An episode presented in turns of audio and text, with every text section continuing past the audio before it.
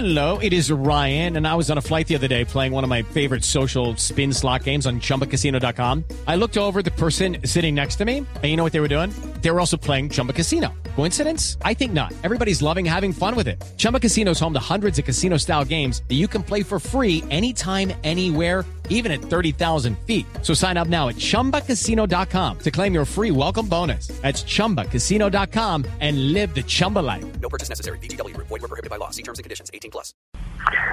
Fíjese que la señora Aida Bella, pues esa es una de las que todo el día critica, todo el día eh, dice defender al pueblo y las inversiones, pero no plantea soluciones. Lo único que hace es sacar ese tipo de mensajes. Eh, ahora, eh, lo, ese es uno de los que se ha discutido, se ha discutido, eh, pero no es que se haya acordado. Eh, ella se está refiriendo a unos comentarios que hubo en las mesas de trabajo de salir y decir el pan en la panadería, como- como decir pan fresco, ese pan entonces no tenga ningún gravamen. Sí. El que está industrializado El procesado, sí sí. tenga un gravamen. Esa, esa es una posición, pero eso no es que se haya decidido, eso, eso como ya lo dice, pues es un, un comentario.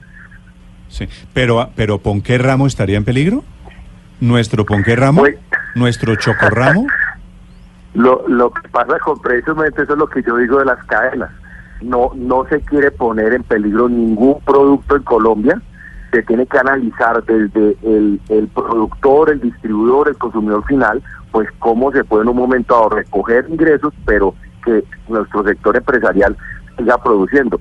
No, no queremos que desaparezca el Ponqué Ramo. La pregunta es si aguanta el Ponqué Ramo un poco más de impuesto y si el consumidor lo compraría. Esa es la discusión que pues para eso están nuestros economistas que tienen que hacer eh, los análisis. Y esa es mi preocupación, Néstor. Mire, yo estoy en la Comisión Tercera de Asuntos Económicos.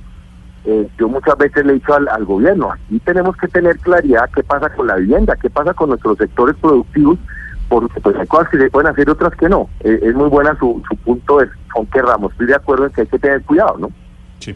Doctor Garcés, gracias por acompañarnos esta mañana.